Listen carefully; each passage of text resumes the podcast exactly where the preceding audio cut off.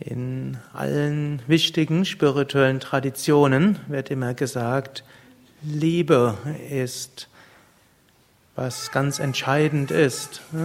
Zum einen wird gesagt, Liebe ist ein Mittel zur Verwirklichung. Zum anderen ist aber auch ein Zeichen, dass man die Verwirklichung erreicht hat, dass man Liebe spürt, erfährt, ausstrahlt. So sagt zum Beispiel Narada im Bhakti Sutra, Liebe ist in sich selbst Erfüllung. Manche Jnana-Yogis sagen, Liebe ist Mittel zum Zweck der Verwirklichung. Krishna sagt in der Bhagavad Gita, Liebe ist ein Zeichen eines Vollkommenen. Liebe hat verschiedene Aspekte. Liebe zu anderen, Liebe hm, zu den Mitmenschen, Jesus betont besonders Liebe auch zu seinen Gegnern. Patanjali geht aber so weit, dass er sagt, hm, wer wirklich in Ahimsa verankert ist, das wörtlich nicht verletzen heißt, aber umgekehrt heißt Ahimsa dann auch in Mitgefühl und Liebe verankert ist, der kennt überhaupt keine Gegner mehr. Aber zunächst mal ist es einfach Gut, einfach vielleicht nicht. Zunächst mal Liebe zu fühlen gegenüber Menschen, die man mag. Dann kann man probieren, die Liebe zu den Menschen, die man mag, etwas uneigennütziger zu machen und auch bedingungsloser zu machen. Dann kann man Liebe entwickeln zu Menschen, die man vielleicht zunächst mal intuitiv nicht mag. Dann mag, kann man Liebe entwickeln zu den Menschen, die man vielleicht sogar als Gegner ansieht. Und ein Zeichen, so sagt Patanjali, dass man in der Liebe wirklich verankert ist, ist, dass man überhaupt keine Gegner mehr kennt und auch niemanden, den man nicht mehr mag. Das ist jetzt eine relativ hohe Sache, aber sie ist möglich und es ist erfahrbar und es ist möglich, aus dieser Bewusstheit heraus zu leben. Vielleicht wird man immer noch sich über bestimmte Verhaltensweisen vielleicht auch mal ärgern, weil Ärger ist ja auch eine Möglichkeit, wieder aktiv zu werden. Aber ja, es ist möglich, ja, zu vermeiden, dass es einen Menschen gibt, den man nicht mag. Es ist möglich, dass man mit allen Menschen, mit denen man zu tun hat, eine Grundstimmung von Liebe und Mitgefühl hat. Dann gibt es jemanden, dessen Gegenwart man nicht vermeiden kann. Und das ist man selbst. Von allen anderen kann man auch mal Pause haben. Gut, Same Vishnu hat auch gerne gesagt, auch von sich selbst hat man jeden Tag Pause, nämlich im Tiefschlaf. Aber das ist die einzige Zeit, wo wir von uns selbst Pause haben. Ansonsten schleppen wir uns überall mit hin. Und so ist auch ein,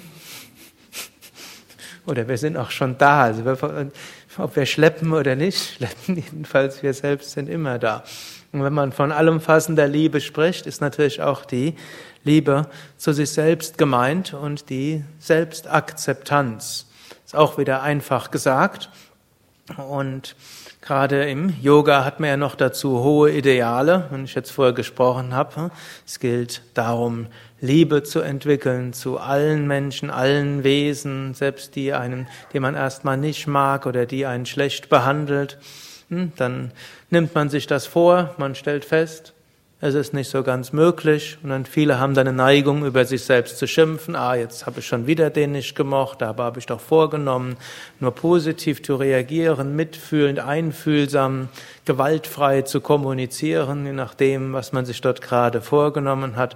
Und dann gibt's dann viele, die sagen, ich Schwachkopf und Dummkopf und ich tauge nichts, wie konnte ich das schon wieder machen?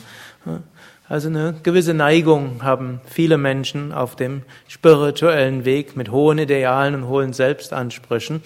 Und nachher stellen sie fest, sie sprechen mit sich selbst eigentlich gar nicht so, wie sie hm, jemals mit irgendjemand anders sprechen würden. Also in Selbstgesprächen gebrauchen viele Menschen auch Ausdrücke, die sie gegenüber einem anderen nie verwenden würden.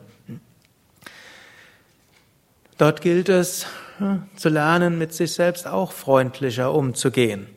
Ist auch ein großes Thema. Heute Morgen ist ja nur ein Kurzvortrag. Eine Möglichkeit, die ich nur anreißen will, vielleicht ein andermal ausbaue, ist sich bewusst zu werden, alle Handlungstendenzen, die wir in uns tragen, sind in irgendeinem Kontext durchaus sinnvoll. Es gibt eigentlich nichts, was bedingungslos verurteilbar oder verurteilenswert wäre.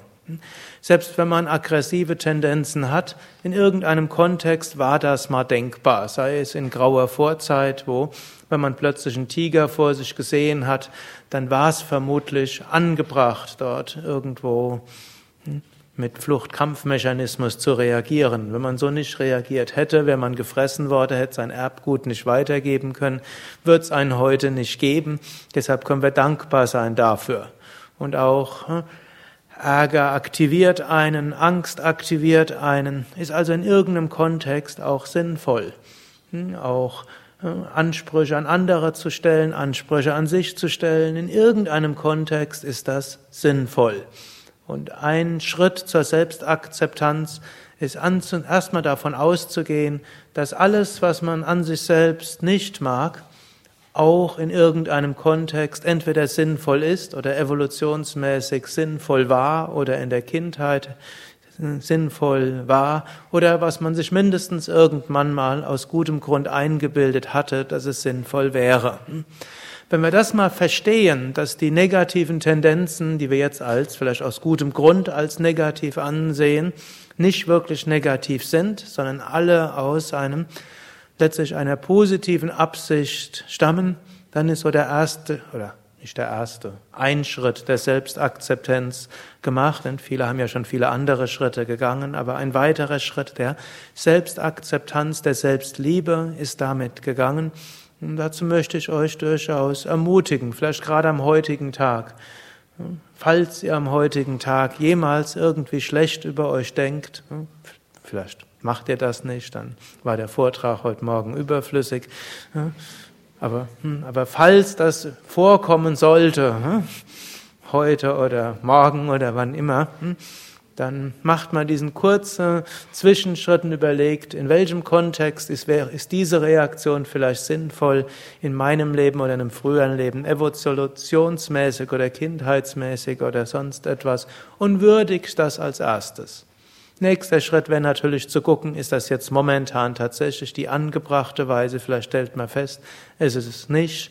Und dann kann man schauen, ob irgendeine andere Weise möglich wäre. Und dann kann man sich ja überlegen, angenommen, ich würde jetzt anders reagieren, wie würde ich denn reagieren? Nicht, dass wir es müssen, denn wenn wir es müssen, ich muss selbstlos sein. Ne? Haben wir gleich einen Hammer wieder auf dem Kopf ne? und dann machen wir uns selbst nieder. Aber wir könnten es einmal als theoretisches Gedankenspiel durchspielen. Also kleine Anregung, falls das passiert, überlegt mindestens den ersten Schritt.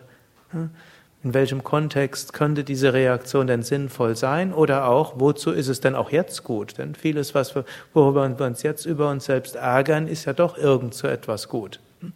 Und zweite Sache wäre, wenn ich anders reagieren würde, wie würde ich denn reagieren? Und ja, aus meinen Idealen heraus. Das heißt noch nicht, dass wir deshalb so reagieren müssten, aber wir könnten ja durchspielen, wie wir reagieren würden, wenn wir so reagieren würden, wie wir es vielleicht für angemessen erfänden. Kein Erwartungsdruck, sondern spielerisches Durchspielen im Bewusstsein. Letztlich ist, so wie wir die Welt sehen und wie unsere Gedanken sind, ja, irgendwo Mitja, Einbildung. Und so kann man uns ja mal andere Sachen auch einbilden. Harium Tatsat.